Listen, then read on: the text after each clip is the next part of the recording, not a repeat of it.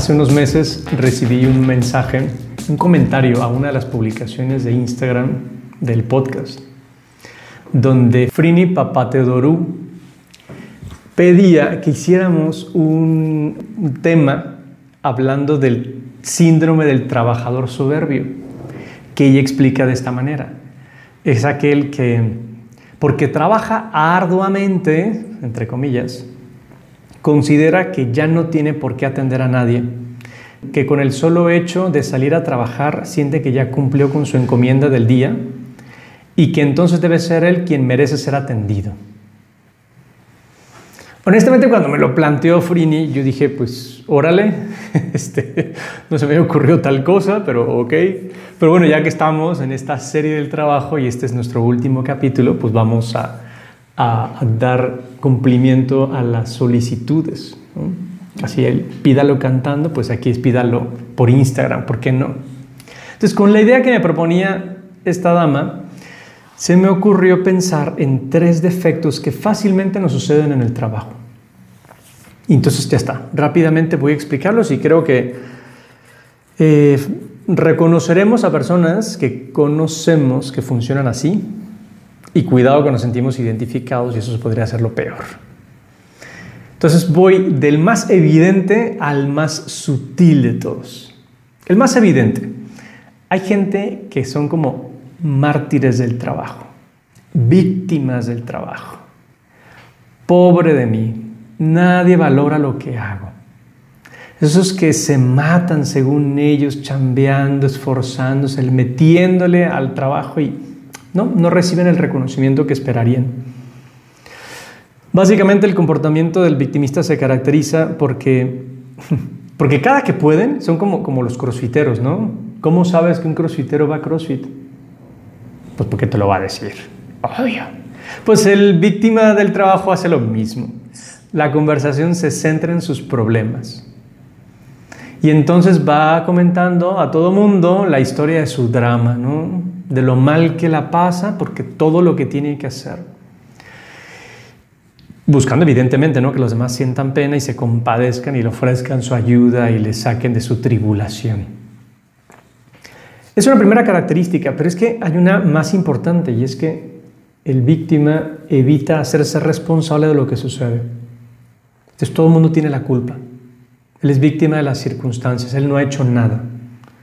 Entonces la culpa siempre será de otros o de la mala suerte o del destino o de la vida que me trata de esta manera, nunca de sus propias acciones. Y entonces reacciona negativamente y se pone a la defensiva si algo se le critica. Incluso ¿eh? le haces una crítica constructiva, le das un consejo y se pone mal plan, porque lo siente como un agravio o sea, después de todo lo que hago, ¿cómo se te ocurre decirme que algo está mal hecho? Y entonces exagera los problemas. O sea, lo que para cualquiera es un contratiempo, una pequeña dificultad, para el victimista es un drama insuperable. Son muy cansados, ¿eh? Son muy cansados porque la recompensa que persigue el, el victimista es sin duda que consigue la atención, consigue protagonismo. También la simpatía de los demás, el afecto de los demás. Y entonces como la gente se, compadece, se preocupa, pues muchas veces terminamos haciéndole la chamba al víctima. A veces no tanto porque nos compadezcamos, ¿eh? sino porque ya, qué huevo estar escuchando a este cabrón. Y entonces uno termina haciendo las cosas para evitarse, ¿no? Seguir escuchando tonteras. Hombre, gracias a Dios, el karma, ¿no? No todo le es rentable al, víctima. Porque poco a poco, a ver, los compañeros dejamos de, hacerle caso. Es más, nos alejamos de él porque es una persona así como que repele, o sea, no te dan ganas de estar con él. Una persona quejosa, deprimida, enfadada con la vida, pues no es alguien con quien uno quiere estar. Esa es la realidad. Y pierdan amigos, compañeros de trabajo y amigos. Ese es el primero. El segundo lo explica Joana Sánchez. Y me encantó de la manera en que lo explica, porque es que es verdad, yo también lo he visto. En una entrevista de trabajo, típicas cosas que te preguntan es sobre tus virtudes y tus defectos, ¿no? dime qué virtudes tienes. Entonces ya uno enumera ¿no? sus grandes cualidades. Y entonces los defectos son típicos, son típicos. Yo los he escuchado muchas veces, ¿no? Y uno de ellos es el, típico defecto de, es que, mm, mm, pues, tal vez soy muy perfeccionista. Y sí es un defecto, ¿eh? Pero la gente lo plantea así como queriendo decir, ya ven, ¿no? Trato de hacer las cosas siempre bien, ¿no? O el otro de, es que soy muy ordenado y entonces eso puede causar problemas. Pero hay uno, hay uno que cuidado, el que dice que es exigente. La frase suele ser así como, soy muy exigente conmigo mismo y también con los demás. Y esa respuesta, aunque, aunque intente ser colada en realidad como una virtud, sí es un defecto. Y un defecto bastante feo. Justo el contrario del anterior que decía, del víctima.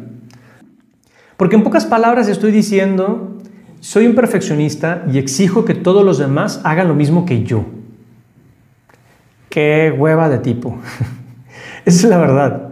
Porque una persona que exige muchas veces no, no, tiene los pies en la tierra. O sea, no se está dando cuenta de la realidad.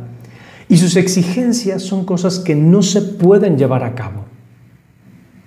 Eso es típico que le suceda, por ejemplo, a alguien que ha ascendido en el escalafón de una cierta empresa pero que no ha hecho todo lo que sucede en esa empresa. Piensa en un restaurante, ¿no? Y entonces cuando uno ya se vuelve jefe, pero uno nunca ha sido garrotero. Entonces no sabes lo que implica eso y uno puede estar exigiéndole al pinche tal vez que haga cosas que no puede hacer. En todo caso, y sigue Joana Sánchez, la prueba de que es exigente tiene que ser en clave positiva. Y tiene que reflejarse cuando tus metas, tus objetivos son igual de altos que lo que le exiges a los demás.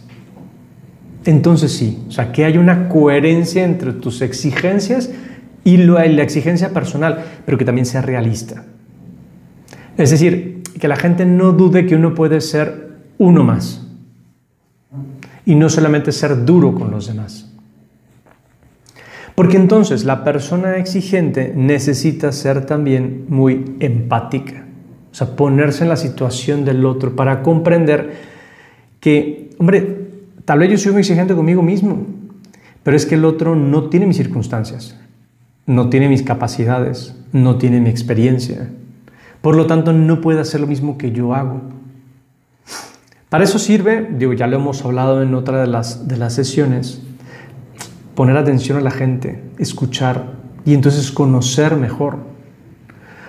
Porque luego nos puede estar pasando que nosotros mismos queramos que el otro dé más de la capacidad que tiene.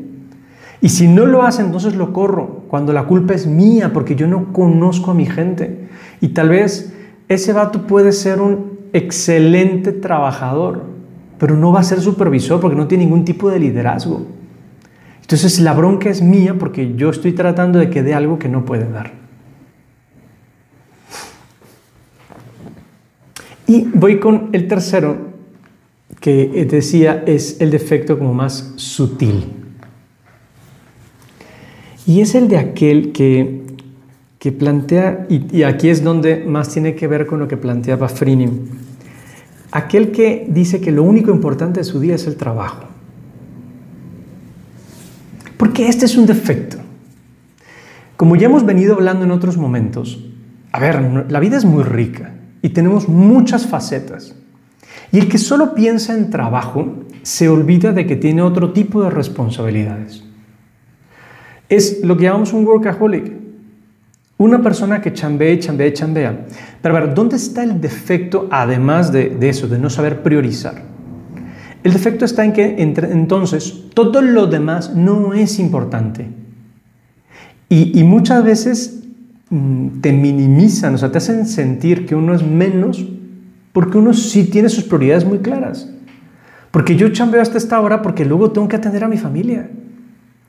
Porque yo dejo esta actividad porque simplemente mi cabeza ya no da más. Pero, pero el workaholic opina que uno tiene que estar chambeando porque hay un horario para trabajar, que no necesariamente es el horario correspondiente, ¿no? Y uno tiene que salir a las 2 o a las 3 o a las 6 de la tarde, No, no, no, tiene que trabajar siempre. Y entonces deja todo lo demás de lado. Por lo tanto, el trabajo se vuelve su excusa para no hacer otras cosas. Este fin de semana hay una convivencia para muchachos universitarios y, curiosamente la excusa de dos era que tenían que trabajar. Entonces, era una actividad que se les antojaba mucho, pero el trabajo les impide acudir a algo que les va a hacer mucho bien, que les va a hacer crecer. Y, este es el asunto. A ver, estos son muchachos universitarios, ¿de acuerdo? Pero incluso a los profesionales, como los que estamos aquí, luego nos puede pasar que el trabajo sea nuestra excusa para no capacitarnos sea nuestra excusa para no dedicarle tiempo a la familia, sea la excusa para no dedicar tiempo a nosotros mismos, a la salud, al deporte. Chafísima. Porque algo que tiene que servir para crecerme, para mantener a mi familia, para obtener prestigio profesional, se vuelve una excusa para no ser la mejor persona que puedo ser. A esta conclusión llegaba un gran amigo que entonces había planteado que él necesitaba voltear el paradigma. Y entonces dedicar el tiempo necesario a su familia, a sus amigos, a su cuidado personal y el tiempo que le quede libre al trabajo. Sabiendo que de cualquier manera es mucho tiempo ese tiempo que queda libre. O sea, si él decide que necesita trabajar, pues él puede poner límites. Platiqué con él durante esta semana y me contaba que el fin de semana lo, lo hizo. Dijo, a la fregada, yo no voy a atender llamadas durante el fin de semana. Y aunque le picaba la conciencia un poquito, terminó el fin de semana y dijo, no pasó nada. Llegó el lunes y no había pasado nada. Porque en muchas ocasiones el problema está en mi cabeza. Y entonces sí, como decía Frini, exijo que todo el mundo me rinda pleitesía, llegar a mi trabajo y que, claro, que mis niños me, me traigan las pantuflas, mi mujer me tenga preparada mi cenita y todo el mundo me trata bien porque, porque vengo de trabajar. Como si mi esposa esté rascándose la panza, ¿no? Porque está atendiendo el hogar. Como se quejaba una señora, una buena esposa, una muy buena esposa de un gran amigo, que viene embarazada, la verdad es que pues, no podía hacer mucho, ¿no? Tenía una panzota tremenda además, ¿no? Y entonces llegó el marido a casa y, le dijo, y la vio acostado, o sea, ¿sí? tirada en un, sillón. Le dijo, mujer, ¿qué no estás haciendo nada o qué? Y esta indignada le dijo, ¿qué? A ver, ¿tú qué has hecho en el día? Sacaste unas cuentas, dirigiste unas personas. Yo estoy haciendo manitas, piecitos, orejitas. ¿Y te parece que eso no es nada? Entonces muchas veces ese trabajador soberbio puede minimizar a todo mundo porque lo que él está haciendo sí es importante. Y los demás hacen cualquier cosita. Y entonces yo tengo que ser atendido, yo tengo que ser visto, yo tengo que... Es muy sutil, ¿eh? Muy, muy sutil, pero creo que sucede bastante. Pilar Torrijos mm, afirma que, que que por ahí se dice que las personas difíciles prosperan cuando otros toleran su comportamiento. O sea, es decir, en cierto modo son los demás los que con su inacción contribuyen a que la bola se haga más grande. La persona persevera en su conducta porque nadie le para los pies y el comportamiento tóxico se perpetúa. Por lo tanto, el víctima el exigente y el workaholic se hacen grandes porque tú y yo no hacemos nada.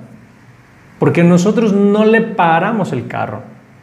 Porque se nos olvida que necesitamos ayudar a que la gente despierte, se dé cuenta de su defecto, de su error. Y más bien nos acostumbramos. Y además es típica la excusa, ¿no? Es que ya sabes cómo es fulano. Pues que no sea así, pero para que no sea así hay que decírselo. Hay que ayudarle a que tenga unas ciertas ideas claras. Y no se trata nada más de una cierta reglamentación. Porque, ¿qué hacer con estas cosas? Roger Vega hoy mismo lo decía, que hay que ser personas de criterio y no llenarnos de criterios. Porque ese mismo perfeccionista, ese mismo workaholic, hace las cosas como se tienen que hacer. Pero eso es seguir unos criterios y no ser una persona de criterio. Por lo tanto, para finalizar esta serie sobre el trabajo, te quiero animar a que tengas criterio como persona. Que sepas entonces qué es lo más importante de tu vida, que seguramente no es tu trabajo, eso no es lo más importante y que entonces sepas poner tus prioridades. Que luego seas ordenado con tu tiempo, precisamente para que puedas dedicar lo necesario a lo que vale la pena.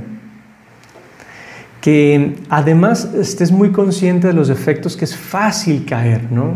Y de las virtudes que uno tiene que desarrollar, hacerse amigos en el trabajo, confiar en los demás, dar retroalimentación, no poner excusas, no procrastinar, excepto cuando uno tiene que procrastinar de la buena manera, ¿no?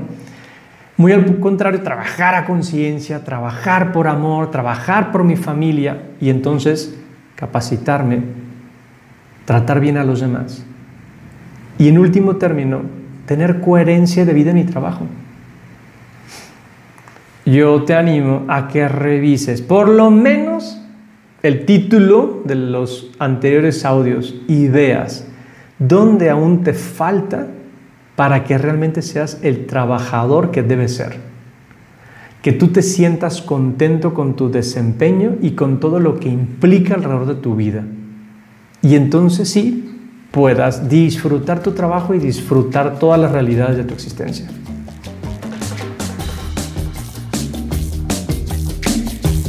Bueno, bueno, he hablado demasiado. Ahora te toca a ti.